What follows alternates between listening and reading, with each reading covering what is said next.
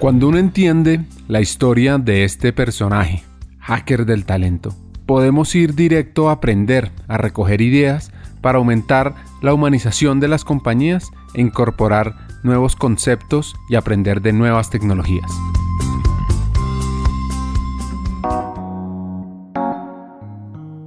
Bienvenidos al lado B con la líder de talento humano de Alsea. Cori nos va a compartir diferentes aprendizajes sobre los temas de cultura, de liderazgo, de trabajar con múltiples marcas, generar culturas individuales y una cultura sombrilla. Así que, arranquemos. Mi rol ha ido cambiando un poquito. Al principio entré como que a un rol muy corporativo y cada marca y cada país se administraba de manera muy independiente.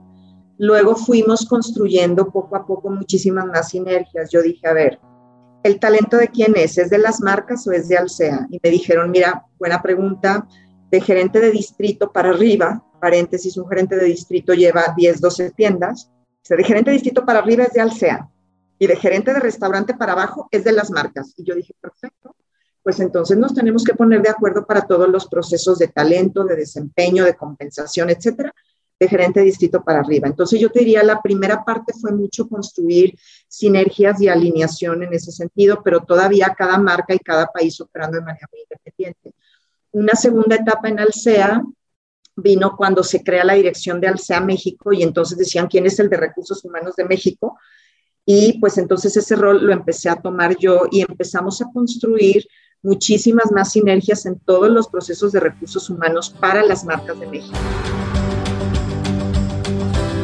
Por supuesto que el 2020 con el COVID ha modificado su rol. Vino el tema de, oye, hay que tener a un director de transición, pero un poco por la crisis que ha vivido el negocio en, eh, recientemente y un poco anticipándonos. Eh, ahorita mi rol me gusta plantearlo como recursos humanos al SEA. Los países me reportan de manera funcional, en línea punteada, y reportan directo al country manager pero nos alineamos así un poco como con este modelo de gobierno que yo te comentaba que aprendí en Walmart. Las marcas en México eh, es un híbrido, o sea, yo soy responsable de la operación de todas las marcas en México, pero tenemos este modelo de HR Business Partners, Share Service Centers y centros de expertos para tratar de, de, de optimizar, capitalizar las mejores prácticas y a la vez tener eficiencias. Entonces, ese es mi rol. Soy responsable de lo que ocurre con las marcas, con las áreas funcionales de recursos humanos, ya sabes, talento, efectividad organizacional, comunicación, cultura, etcétera, etcétera, y damos apoyo a las marcas y también con todos los procesos de service.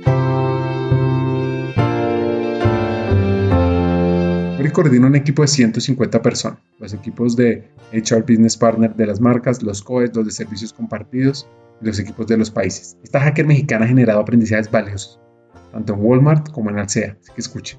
Lo tendría que dividir en, en, dos. Primero, la parte de Walmart, en donde sin duda la contribución más importante eh, y de lo que más me llena de orgullo y satisfacción es lo que construimos en términos de cultura eh, y me parece que si le preguntaras a la gente, la gente se acuerda, se acuerda de todo el esfuerzo que, que, encabezamos en ese momento. Fue, eh, fue una, construir una plataforma para la práctica, la vivencia de, de los valores que la, que la compañía predicaba, eh, el programa 100 en cultura, que era como una especie de a lo largo de 100 días vamos a estar practicando ciertos comportamientos y luego una insignia para los líderes y luego una manera de medir en qué, hasta qué grado estábamos siendo congruentes, o sea, esa es una. Y el otro, pues es todo lo que construimos en términos de los procesos de talento. Me tocó crear el área.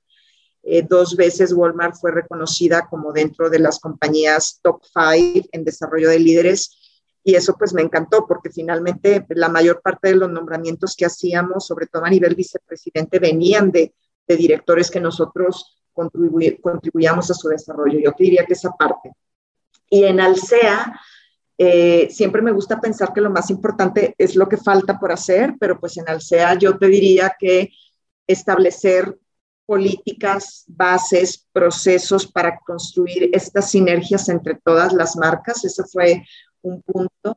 Sin duda, eh, administrar la crisis del año pasado también fue muy relevante junto con todo mi equipo porque el negocio, como muchos otros, la pasó muy, muy difícil. Nosotros formamos parte de una industria muy vulnerable que fue afectada desde la parte inicial de la pandemia y teníamos un reto enorme en términos de, mantener la mayor cantidad de empleos, pero a la vez ayudarle a la compañía con temas de liquidez. Entonces, tratamos de hacer lo mejor que pudimos, Ricardo, pero no puedo dejar de pensar en, en una contribución sin mencionar eso, porque pues al final eh, nuestro comité directivo, el presidente de la compañía nos dijo, si no hubiéramos sido capaces de generar los ahorros que generamos en términos de, de labor, probablemente la compañía no hubiese sobrevivido. Y al final, estar buscando siempre el balance de cuidar la salud de nuestra gente, apoyarlos en, en, en sus emergencias, en fin, ese sería como que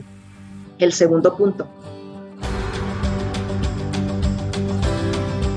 Y ahora ¿Qué es lo que se viene? Y pues lo que nos falta por hacer, eh, nos falta seguir trabajando en que Alsea sea una compañía que genere buenos empleos, porque luego tendemos a conformarnos con esto de la gente no le gusta trabajar en los restaurantes y dura un ratito y luego se va. Y nosotros queremos cambiar esa, esa narrativa, esta historia, generando buenos empleos, empleos de calidad en donde la gente se quiera quedar porque los tratamos bien, porque les pagamos mejor que, ninguna otra empresa de la industria y porque tienen oportunidades de desarrollarse. Entonces, pues ese no es un logro todavía consolidado, pero es lo que más me entusiasma. Este episodio es gracias a CRIP Bogotá y también a una nueva alianza de hackers del talento que busca impulsar las mujeres construyendo el futuro, a la iniciativa Más Mujeres en Juntas Directivas. Sigamos con el episodio.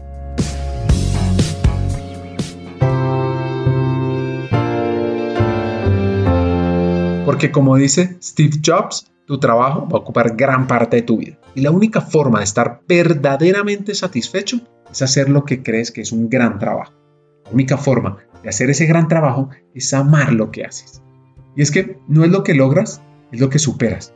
Eso es lo que define tu carrera. Volviendo a la historia de Cory, hay un momento clave que nos ha marcado a todos en los últimos años o en el último año y es la pandemia. Y esto tampoco fue ajeno al mundo de los restaurantes, tuvo un impacto fuerte. tuvieron que tomar decisiones valientes y así pensar. Fue muy difícil, lo más difícil que me ha tocado vivir en términos profesionales pero siempre traté de decirle a mi equipo, porque obviamente era difícil para todos, no nada más para mí, siempre traté de decir, a ver, tengamos claro cuál es el propósito y el propósito es salvar la mayor cantidad de empleos que podamos. No los pudimos conservar todos, Ricardo, es un hecho, pero salvamos la mayor cantidad de empleos. Hoy somos 63 mil colaboradores, logramos salvar 63 mil empleos entre los diferentes países. Entonces, siempre le dije a mi equipo, tenemos que tomar decisiones muy difíciles, pero pensemos en el bien mayor. No perdamos de vista el bien mayor. No vamos a poder hacerlo todo como quisiéramos o como estamos acostumbrados, imagínate. Generar empleos, generar promociones, como Alicia siempre está creciendo, creciendo y creciendo. Bueno, ahorita no es momento de eso, pero necesitamos pensar en el bien mayor eso de alguna forma nos mantuvo en pie. Y ahorita estamos en una etapa en donde queremos recuperar la esperanza. Todavía el negocio no se recupera al 100%, pero, pero, pero estamos viendo el futuro con optimismo. Estamos confiados en que poco a poco, conforme la crisis sanitaria se vaya resolviendo y controlando, nosotros vamos a poder recuperar los niveles de actividad y los empleos que teníamos y y todas las oportunidades. Entonces, no estamos ahí todavía, pero somos optimistas. Preservar el bien común y regresar más fuertes. Y acá entra la cultura, porque como dice Tony Hish, el fundador de Sapos, nuestra prioridad número uno es la cultura empresarial. Nuestra convicción que si logra la cultura correcta, la mayoría de las otras cosas, como brindar un excelente servicio al cliente construir una marca duradera a largo plazo, sucederán naturalmente por sí sola. La cultura es la forma de ser de las organizaciones y las organizaciones en sí no son nada, somos las personas que las integramos. Y de todo el cúmulo y colectivo de personas que formamos parte de una organización, pues la parte crítica siempre está en el management. como dicen, el tone at the top. No que sea el único grupo relevante, por supuesto que no, pero sin duda hacemos toda la diferencia, para bien o para mal. Entonces, eh, tantos años a lo, largo de, de, mi carrera, tanto en Walmart como en Alsea, muy, muy sensible de que las culturas pueden ayudar o destruir una estrategia. La frase famosísima de Peter Drucker, que todos la conocemos, que eh, la cultura se come a la estrategia, tal cual, pero a pesar de que lo tenemos tan claro, ¿cómo nos cuesta trabajo de pronto ayudar a construir culturas que no nos estorben en términos de lo que las compañías queremos hacer. Y es todo un reto. Y podemos hacer muchísimas cosas en un plan de transformación cultural, pues dependiendo de la situación. En, en aquel momento en Walmart había, era muy importante el tema de comunicación, de que la gente entendiera la cultura y adaptarla, porque te doy un ejemplo. Teníamos el, uno de los valores, el respeto por el individuo. Y el respeto por el individuo en un contexto anglosajón donde fue creada esa cultura, pues significa que cada persona puede hacer la diferencia, no importa su puesto. Ese es el significado del respect for the individual. Pero cuando tú le preguntabas a un mexicano, ¿para ti qué es respeto por el individuo? Nos decían cosas como el hecho de que un vicepresidente no salude es una falta de respeto o sea, para los mexicanos el respeto es, no me hables mal y salúdame cuando me topo contigo en un elevador. Entonces, adaptar todo eso porque era lo que se requería, encontrar el significado para nosotros como, como grupo cultural y luego sobre eso construir. Y bueno, como ya te decía, los programas que llevábamos a las tiendas para la práctica, etcétera. Pero no me quisiera perder en eso porque lo más importante al final del día siempre tiene que ver con el liderazgo y cuando hablamos de liderazgo estás hablando de un tema de valores. Escuchemos esta anécdota cuando estaba en Walmart que va a conectar lo que hemos hablado de cultura y liderazgo. Te voy a contar una anécdota y ya, ya tú verás si la incluyes o no, pero fue un, un insight para mí súper relevante. Recuerdo que en, en, en ese proceso, en ese plan, cuando estaba tratando de construir cómo es que la cultura Walmart se iba a vivir, a bajarla de la pared, la teníamos en la pared, los mensajes, ya sabes, los carteles y decíamos, hay que bajar la cultura de la pared, hay que vivirla. Yo dije, este es un tema bien fácil, se resuelve con los vicepresidentes y los directores, cambias a ese grupo y se transforma toda la compañía a través de Cascada. Y busco yo a, a una de las mejores escuelas de negocios de México, no voy a decir cuál, no se trata de perjudicar, pero es nada más como una, anécdota interesante. Y entonces yo voy y digo, necesito que me ayuden a diseñar un curso, un taller, lo que ustedes propongan para concientizar a nuestro grupo del top management que, que a través de ellos se tiene que dar este cascabel. Y fue una discusión muy interesante porque en aquel momento los profesores que eran gurús en los temas de valores y de ética empresarial me decían, pero es que lo que tú estás pidiendo es insensato, tú no sabes la presión a la que está sometido un director general o un vicepresidente con los temas del PNL, de las ventas, y luego tú les pides que, que hagan estos temas de los valores y de la cultura. Eh, no, no sabes de lo que estás hablando. Y yo decía, pero ¿por qué tiene que ser excluyente? O sea, ¿por qué los resultados se logran a costa de la gente y no con la gente? Teníamos ese debate, ¿no? Y de pronto yo en aquel momento estaba embarazada de Fátima, mi primera hija. Tengo dos hijos, Fátima de 16, Diego de 14. Yo estaba embarazada de Fátima. Me dice el profesor, ¿eres casada? Sí. Asumo que le eres fiel a tu marido. Esa fue la pregunta. Y yo, ¿a dónde va esto, no? Y le dije, sí, por supuesto que le soy fiel. Y me dice, pero ¿le eres fiel porque lo quieres o porque no quieres que te sea infiel? Imagínate. Entonces yo en ese momento me quedo y digo, a ver, ni una cosa ni otra. Les dije, yo le soy fiel porque soy fiel. Dije, no, le, no soy fiel para obtener un beneficio. O no soy fiel porque lo quiero y entonces se me facilita serle fiel.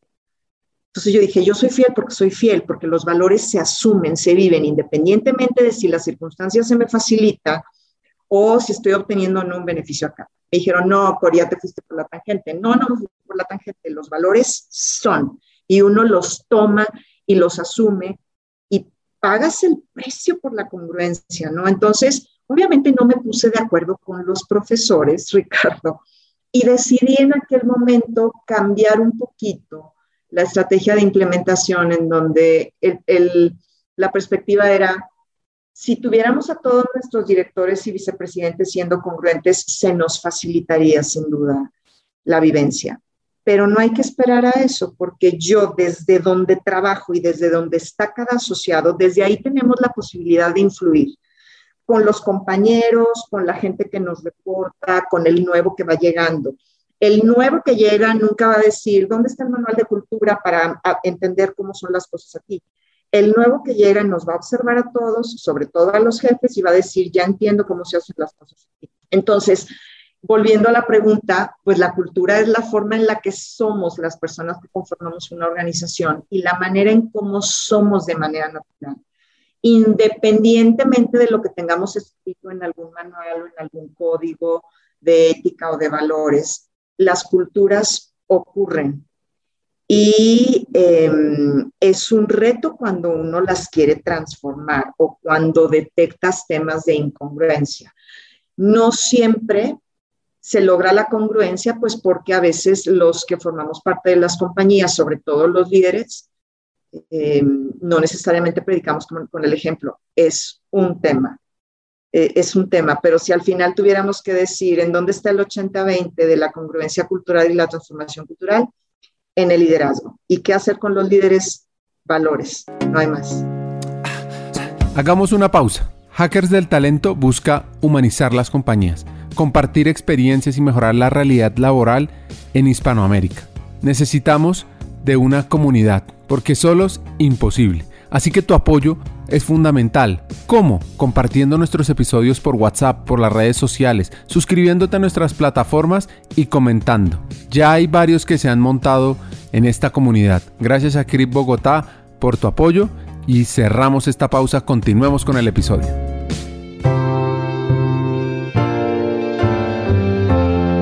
Los valores son, se asumen y pagas el precio por la congruencia. Y desde cualquier rincón, cualquier persona en la empresa se puede influir. Profundicemos nuevamente sobre liderazgo y cultura. Y qué difícil es a veces generar esa conciencia y generar esa, esa transformación. Mi esposo es um, director de una universidad acá en México y es empresario también. Y bueno, discutimos muchísimo, muchísimo. Nos encanta hablar de los retos que él tiene, los retos que yo tengo, etcétera. Y una vez, alguna vez me dice, Cori, tú todo lo quieres resolver con el liderazgo. Y yo digo, pues que sí, la verdad sí. Y me dice, ¿y sigues buscando el taller perfecto para que por fin los líderes entiendan lo importante que son? Y le digo, pues la verdad sí, o sea, porque, porque creo yo y por eso me encanta tu concepto de hackers del talento y de humanizar a las compañías, porque dices, a ver, tenemos tanto impacto las empresas, las organizaciones, cuántas personas trabajan con nosotros, podemos incidir positivamente en sus vidas. Yo, la gente que tengo a cargo, las ocho personas que me reportan directo, ellos viven una experiencia que depende de mi gestión como líder. Y a veces puede ser una experiencia positiva o una experiencia negativa. Imagínate lo que podríamos hacer si cada líder tuviera esa conciencia y tratara de generar siempre una experiencia positiva, constructiva, incidir positivamente en la vida de la gente, pues cambiamos el mundo, cambiamos el mundo. Entonces yo insisto mucho en eso y no porque yo me considere la líder perfecta, yo misma estoy en un proceso continuo de aprendizaje, pero, pero siempre digo, a ver, necesitamos nosotros como líderes invertir en nuestro propio proceso de mejora. Y a pesar de que mi esposo me dice todo lo que es resolver con el liderazgo, de él he tenido la mayor eh, lección en términos del liderazgo cuando me dice, no te pierdas, quieres ser mejor líder, trata de ser mejor persona. Ahí está la clave de todo. Necesitamos como líderes invertir en nuestro proceso de mejora constantemente.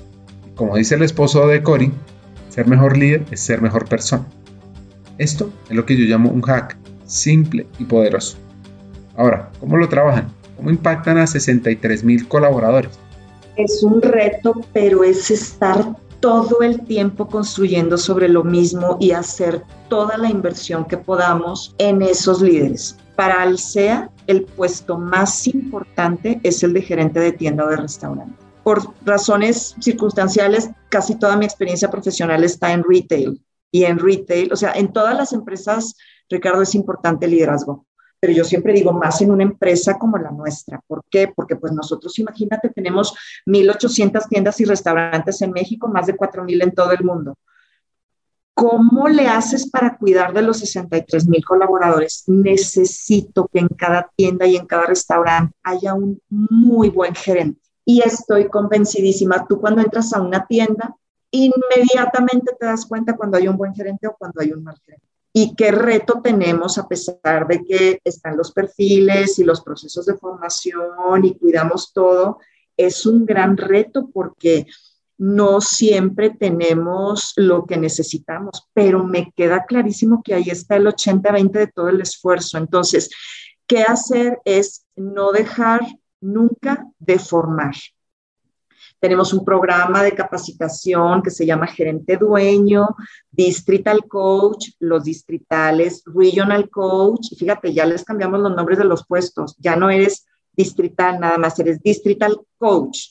No eres director regional, eres Regional Coach, con todo lo que ya sabemos que hay en torno a la palabra de coach, de cuidar a tu equipo, de formarlo, de ayudar a que gane, a que salga adelante pero es un proceso que no puedes eh, bajar la guardia nunca, porque es, un reto, sobre todo siendo una empresa muy grande. Pero ahí está la clave, eh, la calidad de liderazgo, de ahí depende los resultados de tu organización. Entonces, es continuamente, continuamente sembrar, trabajar, hablar del tema, pero sobre todo darles un buen ejemplo. Desde, desde quienes estamos en la mesa de toma de decisiones, darles un buen ejemplo.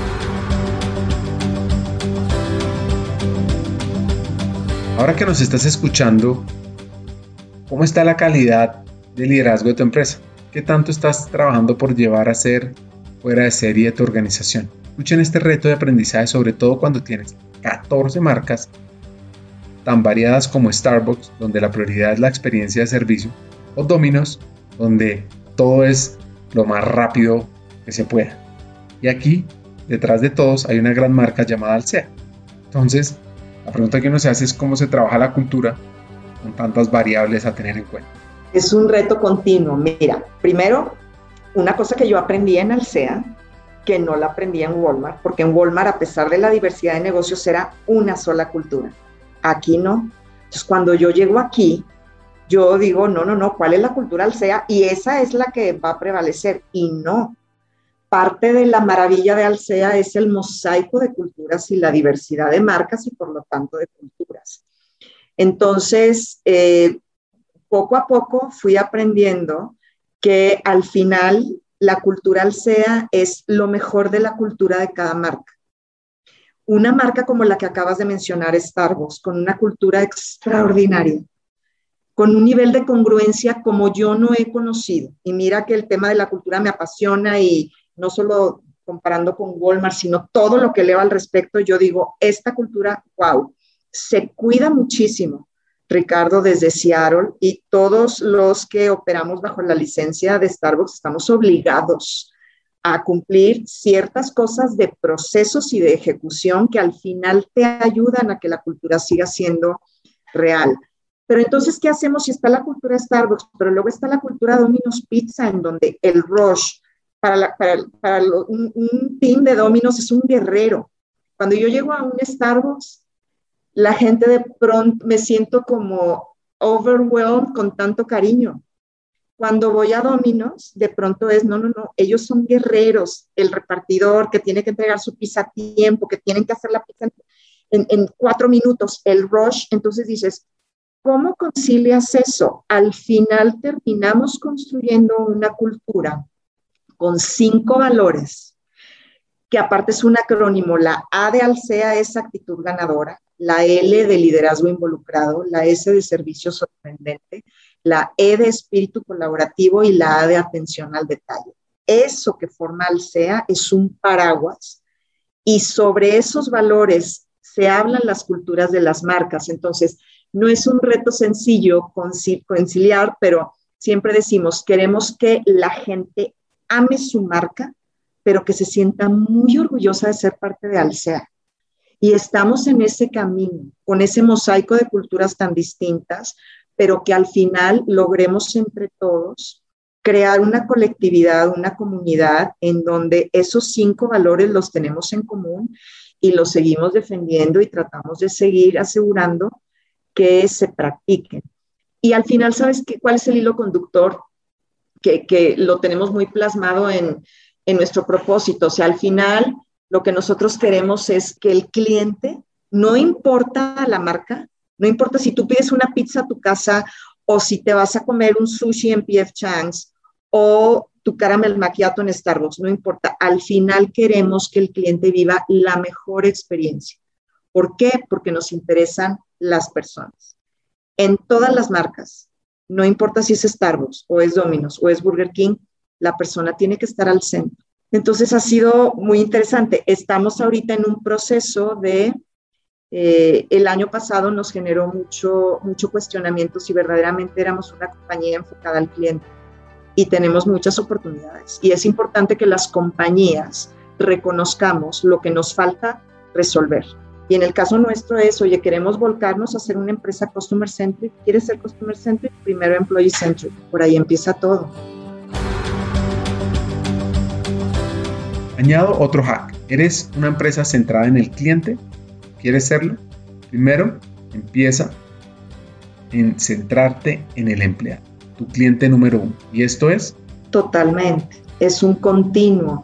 Cuando tú piensas en una compañía como Alsea, independientemente de si la experiencia la vives en casa porque pediste a domicilio o porque vas a algún restaurante, la gente que te atiende tiene que estar contenta.